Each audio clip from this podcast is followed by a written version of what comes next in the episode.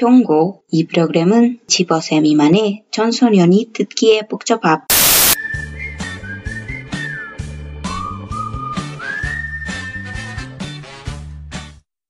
안녕하세요. 네, 안녕하세요. Bienvenidos todos a Sin Subtítulos Podcast, el espacio, tiempo y lugar para hablar de K-pop, dramas y cosas asiáticas en general, como nos gustaría sin subtítulos. Entonces, gracias por estar con nosotros otra vez. ¡Yay!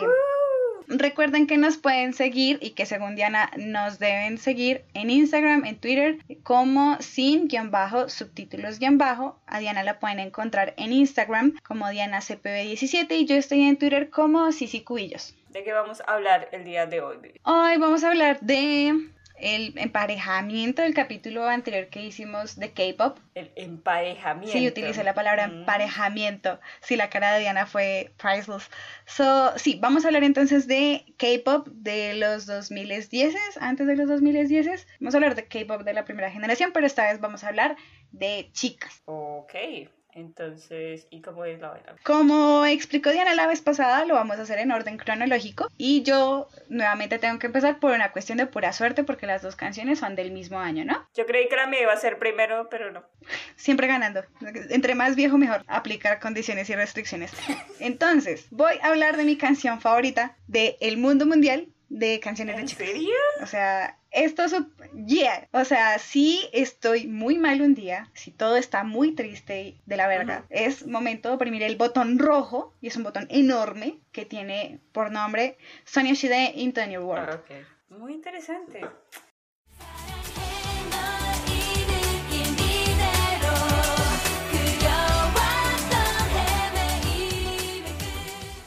Entonces, la canción es mi canción favorita porque siento que antes de saber como todo el contexto, de eso que uno disfruta solamente la melodía, es una canción que todo el tiempo está arriba. Además, la forma en la que está hecha la canción es como algo de esperanza y eso creo que siempre me pareció llamativo de la canción. Y luego cuando estuve haciendo la investigación para este Esperanza. capítulo, me pareció que, wow, cuadraba. Entonces cuando todo encaja de esa manera y es tan místico, pues qué chimba, weón, porque, ajá, necesitamos a veces motivación en la vida. La forma en la que hicieron esta canción empieza, mm, no tengo mucho que decir eh, musicalmente de la canción, creo que me fijé en otros det- detalles, pero uno está hecha con como con una parte melódica de la novena sinfonía de un autor que básicamente es el nacionalismo checo del siglo XIX por excelencia, que no sé cómo pronunciar, que es Antonín Dvořák. Todos conocemos la novena sinfonía de Antonín Dvořák, solo que no sabemos qué es esa sinfonía y la escuché completa y no sé cómo decirles que la busquen, pero sí, el sonido es el mismo. Chan, chan, chan, chan, chan, chan, chan. Y básicamente como una canción de debut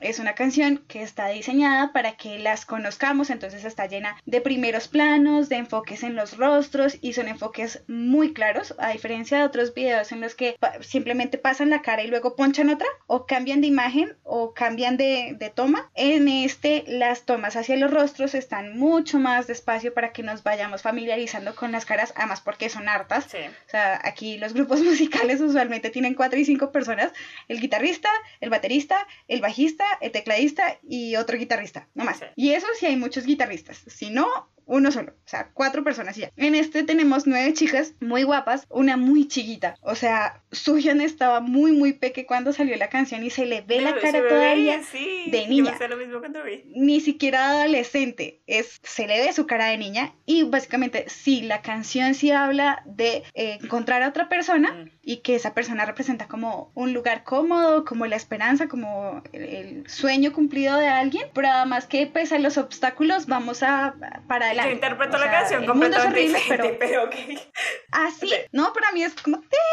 flores, o sea, siento que es como un campo rosado en el que este meme en el que uno arroja como flores de una canasta, así me siento yo cuando escucho la canción. No, o sea, eso sí lo entienden, no, pero me refiero a que la letra yo lo entiendo una gotita diferente. O sea, no sé si, o sea, porque uno lo puede entender de cierta forma romántico, pero si no se atiene a la letra en coreano, no a las traducciones que encuentran en inglés y en español, que les han cambiado algunas cosas la canción se podría entender como ellas son nueve chicas y encontrar una, a otra de estas chicas que puede ser, qué sé yo, como su mejor amiga, una persona a la que quieren estar al lado de por siempre y pasar esas cosas difíciles con esta persona, ¿sí? Pero yo no lo entiendo tanto como desde una cosa romántica, sino más de medio sororidad, ¿no? Esta palabra que se ha vuelto mucho de moda. Ok. Pero no sé, es mi opinión. Pero, o sea, como entiendo que Diana no la quiere afiliar a lo romántico, también cuadra, o sea, como en realidad lo que me gusta es la emoción de poder estar con una persona con la que sientes que las cosas son posibles y que vas a poder solucionar las cosas de la vida, así la vida es una mierda, y me gusta el mensaje de la canción, es como, además porque a veces encontramos en el K-pop momentos que no son tan chéveres, que no son tan divers, que las letras son como más bien oscuras, o la letra después te quiero coger pero en coreano,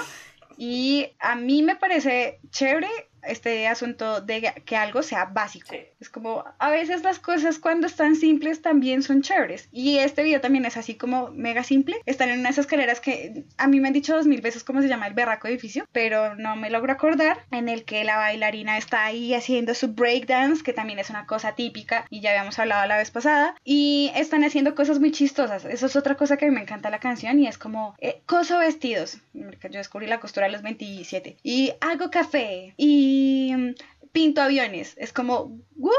O sea, los hobbies de esta gente son hobbies muy particulares. Pero no los pintaban, como que los arreglaban, porque al final están felices porque el fucking avión vuela. Así que yo asumo que era porque estaban haciendo algo adentro del avión, no afuera de él. Pero igual es súper chistoso, o sea, es como, ok, sus hobbies son rarísimos, pero como lo dije ya hace un rato, el video básicamente busca presentar al grupo, busca presentar a, a estas chicas y que uno las pueda identificar individualmente, o sea, las asociamos como Girls' Generation, pero queremos que ustedes sepan que hay una Taeyeon, una Sonny, Tiffany, Hyoyeon, Yuri, Suyeon, Yuna, Suhyun y Jessica. Y necesitamos que ustedes se graben esas caras y las asocien a un nombre y a un comportamiento. Aquí también es súper importante todavía esta posición de quién es la rapera, quién baila, quién es la magne, eso también está muy marcado todavía en estos videos. Y la otra cosa importante es que Girls' Generation debuta en el 2007. Esta canción sale en agosto del 2007, pero no pega. O sea, la canción chévere, pero en realidad no mucha gente conoce esta canción de Girls' Generation. Quizás por eso también me gustó un montón, porque no es como, no es underground, pero tampoco está en el mainstream del asunto. Y la verdad es que mm, Girls' Generation no empieza a pegar sino hasta el 2009, me parece que con G. Ahí es que se empiezan a volver famosas. Antes.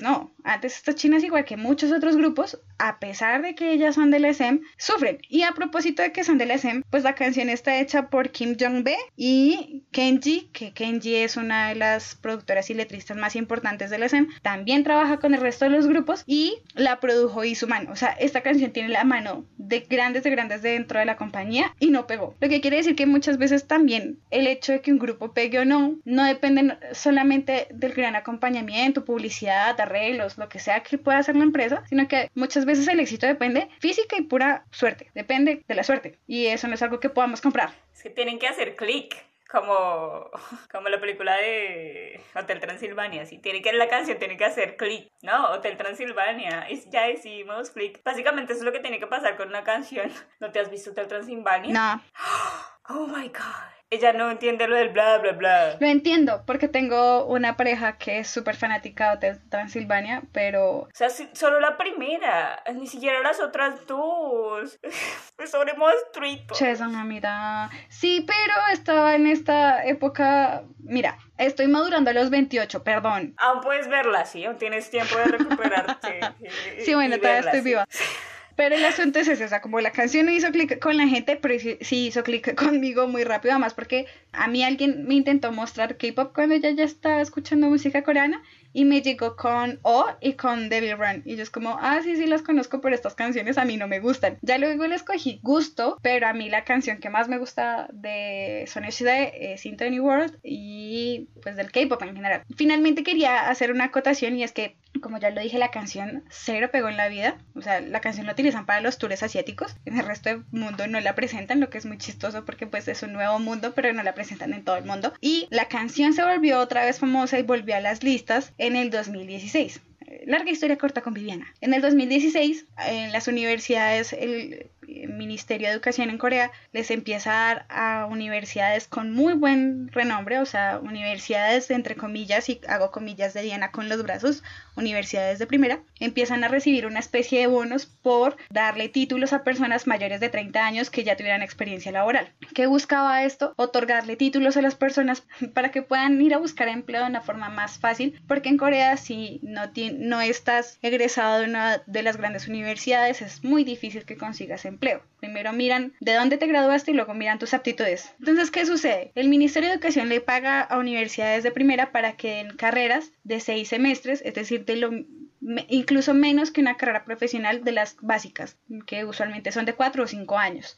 Acá en Argentina se conoce como una tecnicatura, que se da en la universidad, pero dura mucho menos que una carrera universitaria. Aquí se conoce como ciclos propedéuticos y es el tecnólogo técnico y el universitario. Entonces el asunto era que básicamente la Universidad Ihua, que es además la universidad femenina más prestigiosa de Corea, iba a empezar a hacer una especie de ciclos propedéuticos para adultos mayores de 30 años para que obtuvieran el título. Las estudiantes de la universidad empiezan a pelear porque uno, la rectora de la universidad nunca consultó con la población estudiantil ese cambio. Dos, ellas aducían que las personas que iban a entrar no habían pasado el examen de ingreso a la universidad, lo que iba a hacer que básicamente el rendimiento de la población general de los estudiantes disminuyera, es decir, pues entran como becados especiales, pero no tienen todas las competencias y alta exigencia que tienen las estudiantes, lo que me parece un poco O sea, aquí voy a interrumpir eso porque la educación en Corea solo es importante antes de entrar a la universidad. En la universidad vas a tomar y emborrachar todos los días y sacar un título como un título. Pasas cinco años en la universidad, presentas lo mínimo y ya. No es como, por ejemplo, bueno, hago una universidad aquí en Argentina, me parece re fácil, así que no sé. Pero en Colombia en realidad te tienes que matar estudiando y aprendiendo pendejadas y leyendo un montón de cosas. Coreano es así. En la de nosotras, o sea...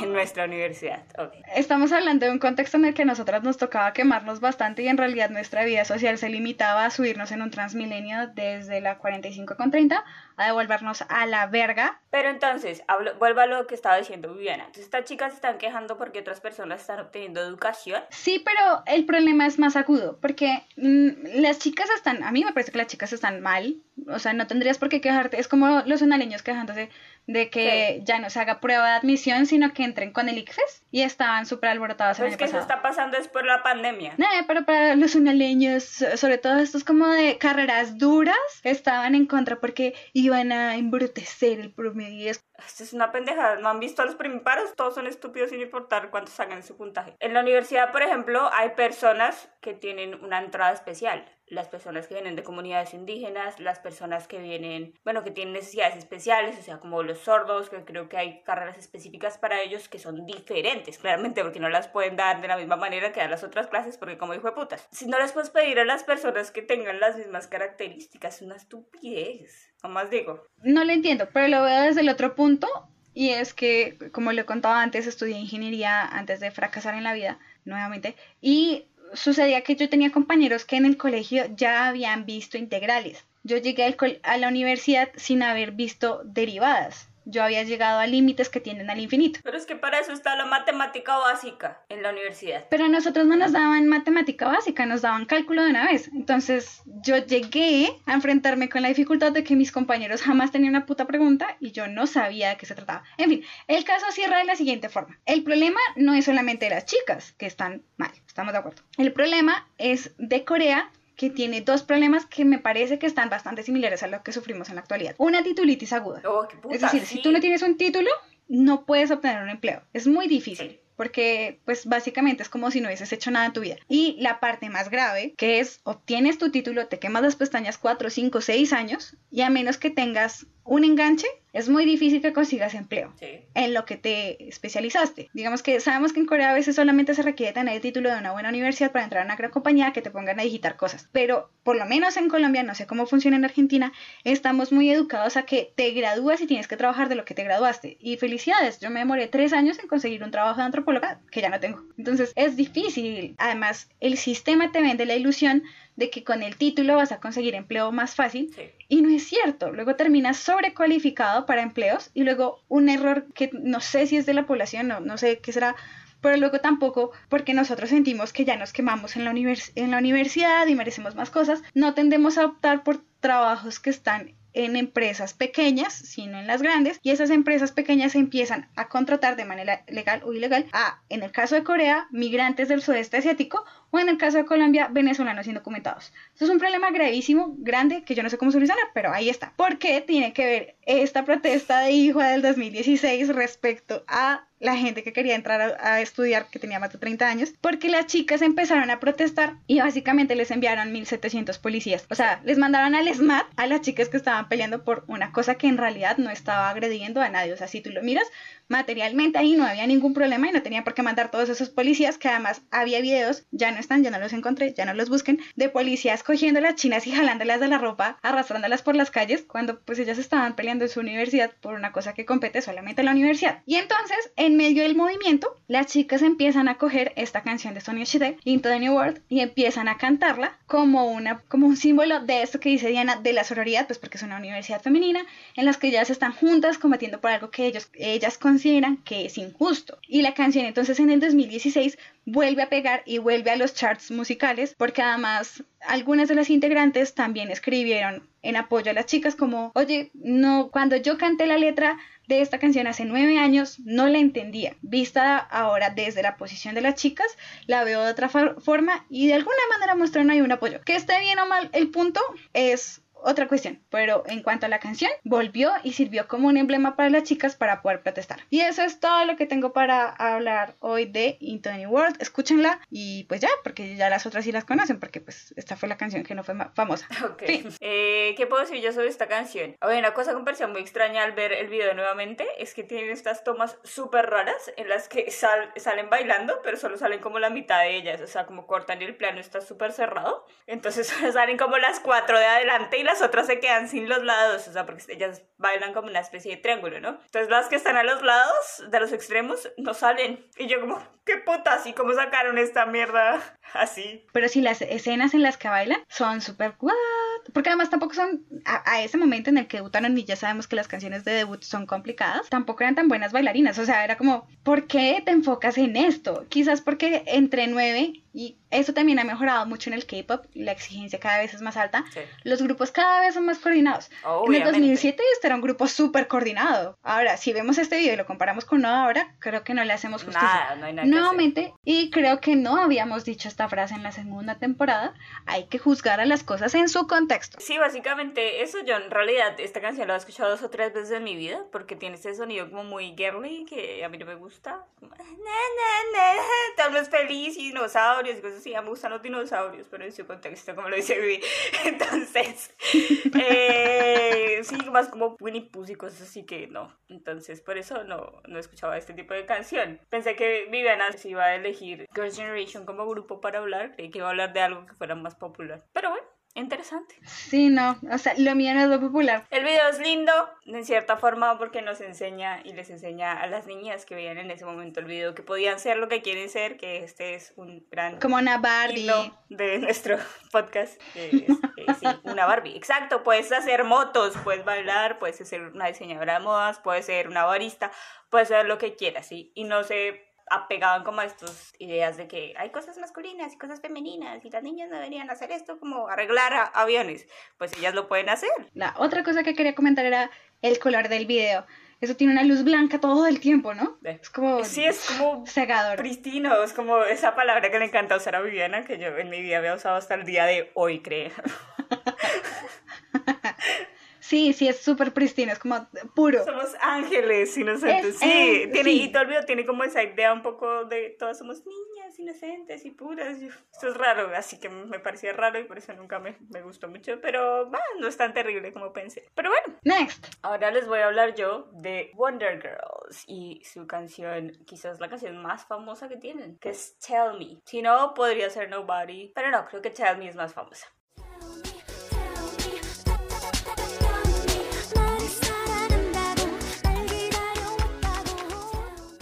Y estas niñas entonces, ¿de dónde salieron? ¿Quiénes son? Y porque ya no existen. Eh, básicamente, tienen una vida como grupo bastante complicada. O sea, muchas personas entraron y salieron, entraron y salieron, no sé qué. Pero básicamente debutan en el 2007 en Corea y dejan de existir como grupo en el 2017. Sacan su último álbum. Todas dejan de firmar contrato nuevamente con JYP.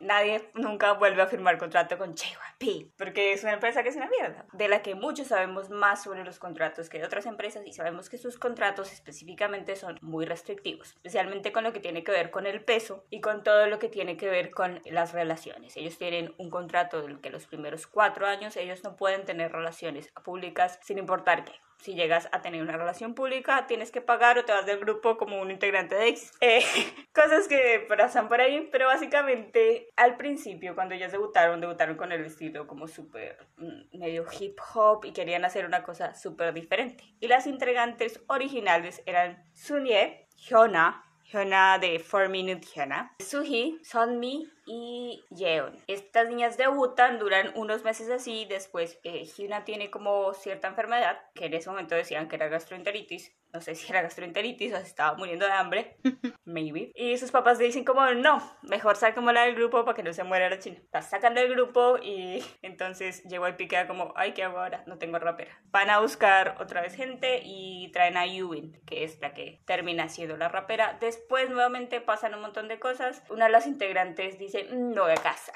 Se casa, tiene un hijo, dice que está en hiatus, pero después dice, no, mentiras, no era hiatus, ya no vuelvo. Pues porque se casó, tiene un hijo, o sea, ¿para qué va volver? Que es Sonye. Entonces ella se va y después Suji, que era como una de las integrantes favoritas de todo el mundo en el grupo, que quizás fue la que en realidad hizo que este grupo fuera así de famoso. Ella dice, va, yo quiero es como actuar, porque en realidad ella siempre quiso ser actriz, nunca quiso ser cantante, pero llegó ahí y le tienes un talento para bailar y tienes un carisma. Y bueno, talento para bailar del 2007. Solo voy a decir eso. Todo en su contexto. Todo en su contexto, exactamente. Y después entonces de que salen ellas y Sunmi en algún momento en el 2010 dice, mm, yo como que voy a descansar un rato. Y entonces eh, llegó pique otra vez, ¿qué? Y va a buscar a otra persona que es Hyerin. Sí, en el 2010 Hyerin entra al grupo, Sunmi hace su hiatus, después Sunmi vuelve al grupo. Y eh, al final en realidad son solo cuatro que son Yeon, Sunmi, Yubin y Hyerin.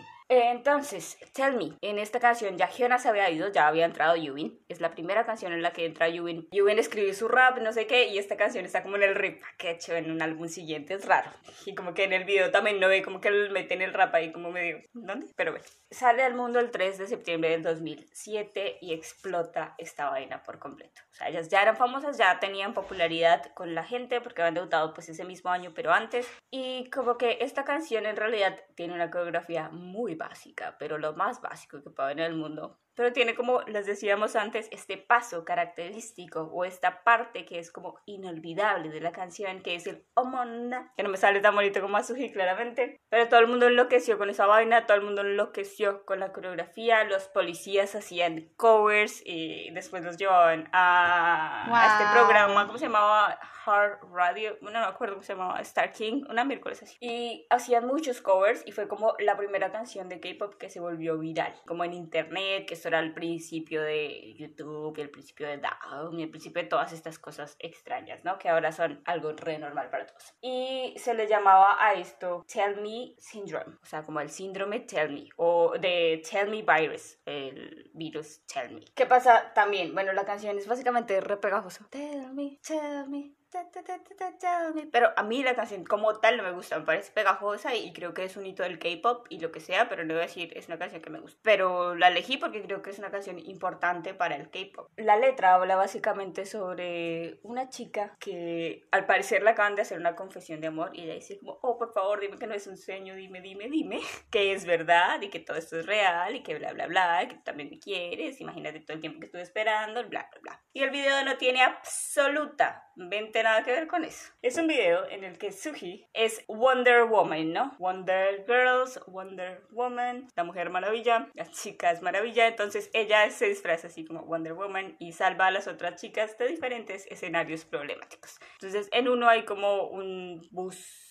o, automóvil o bueno, cosa, ruta del colegio, qué sé yo, que se va a estrellar contra un cochecito y atropellará a un bebé. Y la niña se atraviesa y salva al bebé. Después hay como un pervertido que entra al baño o al, al vestidor de las chicas y a mostrarles todas sus miserias y ella los salva nuevamente. Y bueno, así, pasan varias situaciones en las que ella salva a las demás, en las que nos muestran pues una imagen femenina que es fuerte, independiente y pues que ayuda a los demás, que no tiene nada que ver con la letra, no nada que ver con la canción, pero pues ahí está porque, y obviamente la protagonista es Suji porque era la preferida de todos. En la mitad de la canción tiene su breakdance. Breakdance, breakdance. En el que Suji hace un breakdance y yo digo, pero ¿Quién le dijo a JYP que ya bailaba? No sé, pero ahí está, ya lo hace. Hay gente que debutó y no sé quién les dijo que cantaban, pero pues ahí están. Pero bueno, sí, es cosas que pasan, ¿no? Y ya, básicamente esto es la canción, básicamente esto es todo. Como les decía, no me parece la mejor canción de ellas, para nada. Eh, sus mejores canciones son sus últimas canciones, en mi opinión. Antes tienen canciones pegajosas y siempre como con esta cosa muy aniñada. Ya después crecen y como que se vuelven cosas más interesantes. Especialmente cuando las dejan meter Ajá. mano en las canciones. Porque Yubin es una muy buena rapera, es buena compositora y bla, bla, bla. Y Sunmi es quizás una de las solistas más famosas que tiene Corea. Ajá. Toda canción que Sunmi saca es una canción que se vuelve un hit. Gachina, gachina. Y Cachina, que fue una de las últimas. eh, había una que tenía lo que ritmo con flores, ¿no? Bueno, X. Pero toda canción que Sunmi saca es una canción que se vuelve famosa. Y ya, eso es todo lo que tengo para decir. Yo tengo que decir que nunca había escuchado la canción de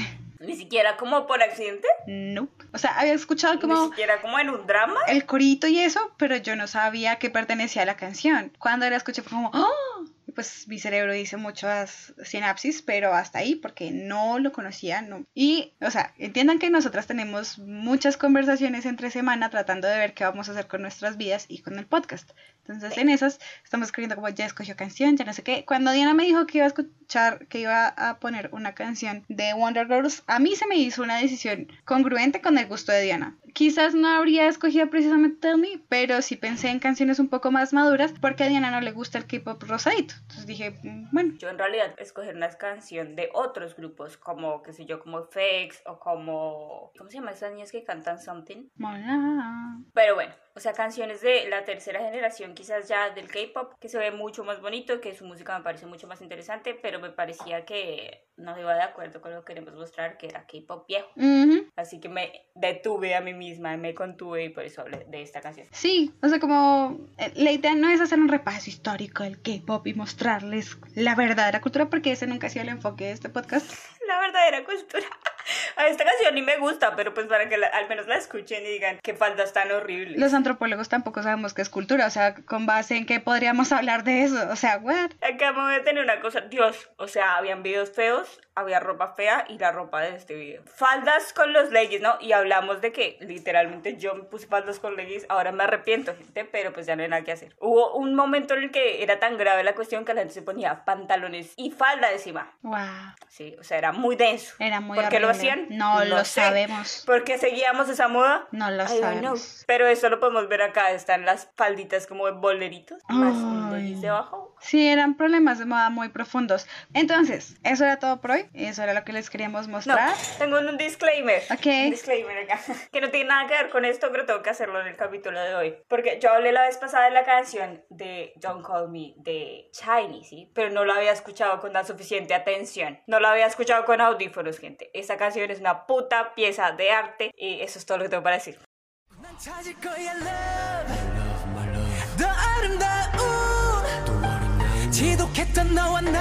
So bad, so bad. 가질 수 있는 Dios mío, qué canción tan buena, es tan superior, o sea, tienen que analizarla musicalmente y ver la superioridad de esta canción respecto a las demás canciones que existen en el. Eh, Bien, Y ya. Entonces, con eso nos despedimos, nos escuchamos la próxima semana. Esperamos que por favor nos escuchan, nos compartan, nos sigan en redes y les recordamos que nos pueden encontrar en Instagram y en Twitter como sin-subtítulos-bajo. A Diani la pueden encontrar en Instagram como DianaCPB17 y yo estoy en Twitter como Sisi Cubillos. 네, 안녕하세요. 이따 봐요.